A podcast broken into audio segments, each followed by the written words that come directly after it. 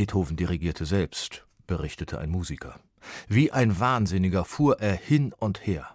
Bald kauerte er zur Erde, bald reckte er sich empor, als wolle er den ganzen Chor singen, das ganze Orchester spielen.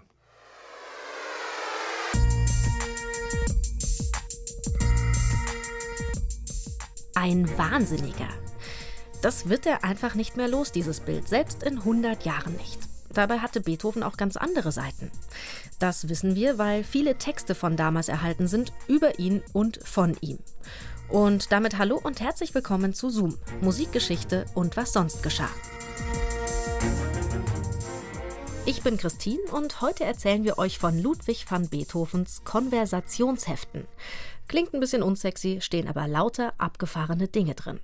Diese Hefte waren super für Beethoven, quasi unerlässlich, weil er ja in jungen Jahren sein Gehör verloren hatte und das war für ihn meist so die einzige Möglichkeit, sich mitzuteilen. Er ließ da also Leute, die ihm was sagen wollten, Sachen reinschreiben und notierte natürlich auch selber seine Gedanken darin. 140 solcher Notizbücher sind bis heute erhalten und da stehen super viele wissenswerte und kuriose Details drin. Die Geschichte hinter diesen Konversationsheften, die gibt's jetzt. Viel Spaß beim Hören.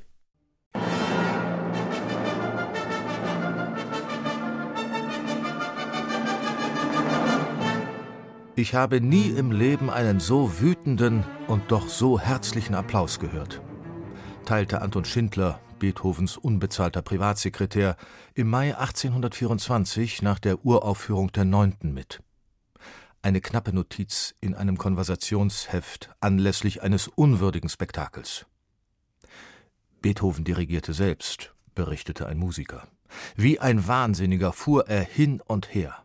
Bald kauerte er zur Erde, Bald reckte er sich empor, als wolle er den ganzen Chor singen, das ganze Orchester spielen.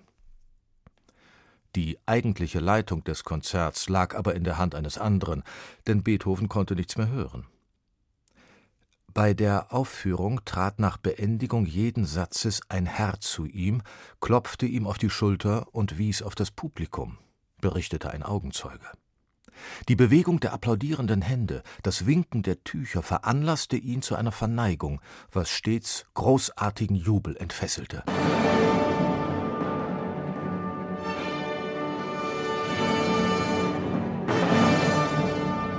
Stellen Sie sich das unsauberste und unordentlichste vor. Wasserlachen bedeckten den Boden. Ein ziemlich alter Flügel, auf dem der Staub mit Blättern vollgeschriebener Noten um den Platz stritt.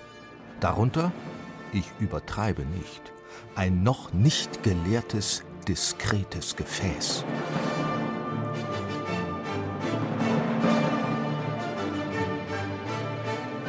Der Besucher, Baron Tremont, war entsetzt über den verwahrlosten Haushalt des Komponisten. Der hatte sich zurückgezogen aus der Wiener Gesellschaft und kümmerte sich um ein schwer erziehbares Sorgenkind, seinen Neffen Karl. Beethoven mied seit Jahren alle öffentlichen Auftritte, empfing aber noch regelmäßig Besuch. Seit 1818 schrieben die Besucher ihre Fragen und Bemerkungen in kleine Notizbücher oder auf eine Schiefertafel. Neuigkeiten aus dem Wiener Musikleben, Nachrichten, Politisches, Kurioses, Banalitäten des Alltags zumeist.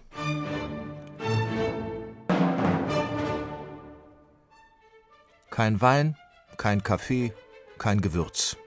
Ich werde mit ihrer Köchin es verabreden, verordnete ihm Ludwig Braunhofer strikte Diät angesichts seines chronischen Darmleidens. Sie sind nicht der Erste, den ich ganz so reden höre, mahnte der Arzt seinen ungeduldigen Patienten. Beseitigen Sie Vorurteile gegen die Milchnahrung auf dem Lande. Nur einige Zeit Geduld, und dann werden Sie mit dem Erfolg zufrieden sein. Donaubäder, Landluft. Ein jedes Fieber hat eine kurze Zeit, das ihre ist schon im Abnehmen. Beethovens Gesundheit besserte sich wieder, nur seine Ohren blieben taub. Seinen Besuchern antwortete er für gewöhnlich mündlich, außer seine Antwort war nicht für die neugierigen Ohren der Öffentlichkeit bestimmt. Dies Wirtshaus ist bloß für Leckermäuler, schrieb Beethoven einmal ins Notizheft, als er in vertraulicher Männerrunde in einem Wiener Weinlokal tagte. Wie führt sich Ihre Wohnung bei dieser Kälte auf? fragte einer der Anwesenden den Komponisten in Wintertagen, und der dritte fügte hinzu Wollen Sie bei meiner Frau schlafen? Es ist so kalt.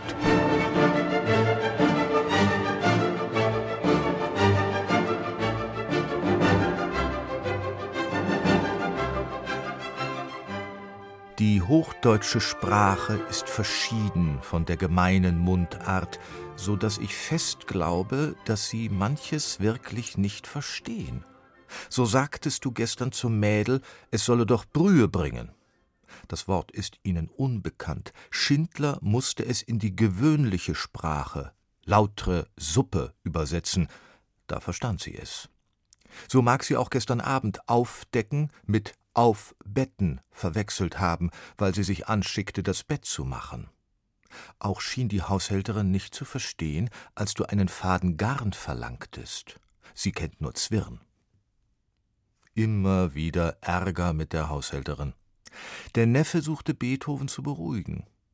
Einer seiner zahlreichen Bediensteten, die meist bald die Flucht ergriffen, verpasste der Komponist den Namen Frau Schnaps. Durch und durch misstrauisch rechnete er, selbst nicht sicher auf dem Gebiet der Mathematik, regelmäßig nach, ob die Bedienstete mit dem Wochengeld gut haushaltete.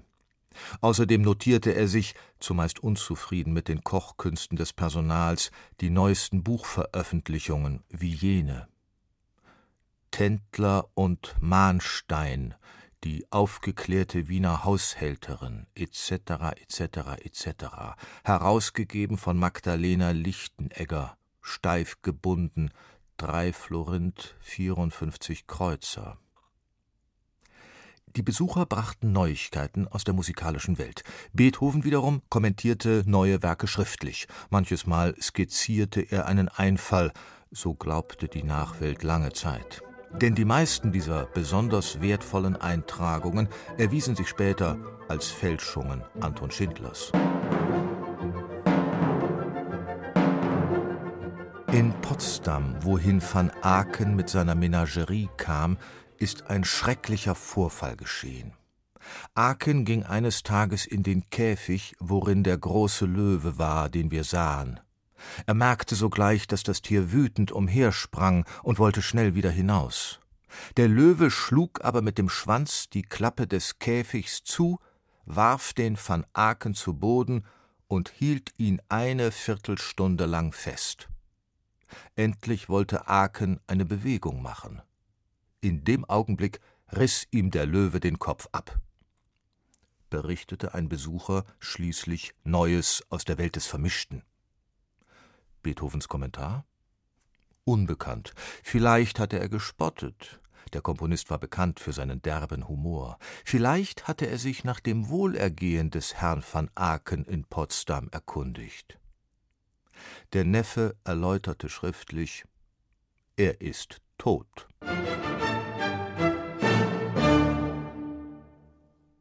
Zoom, Musikgeschichte und was sonst geschah. Gibt's jeden Samstag neu in der ARD Audiothek und überall, wo es Podcasts gibt. Und wir bleiben sogar noch ein bisschen bei Beethoven, auch nächste Woche. Da geht's dann um Beethovens Fable für moderne Maschinen.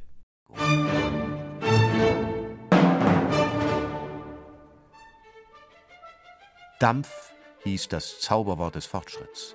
Und auch im Haushalt des leidenschaftlichen Kaffeetrinkers Ludwig van Beethoven erzählte jeweils genau 60 Bohnen pro Tasse ab, fand sich alsbald eine neuartige Kaffeemaschine.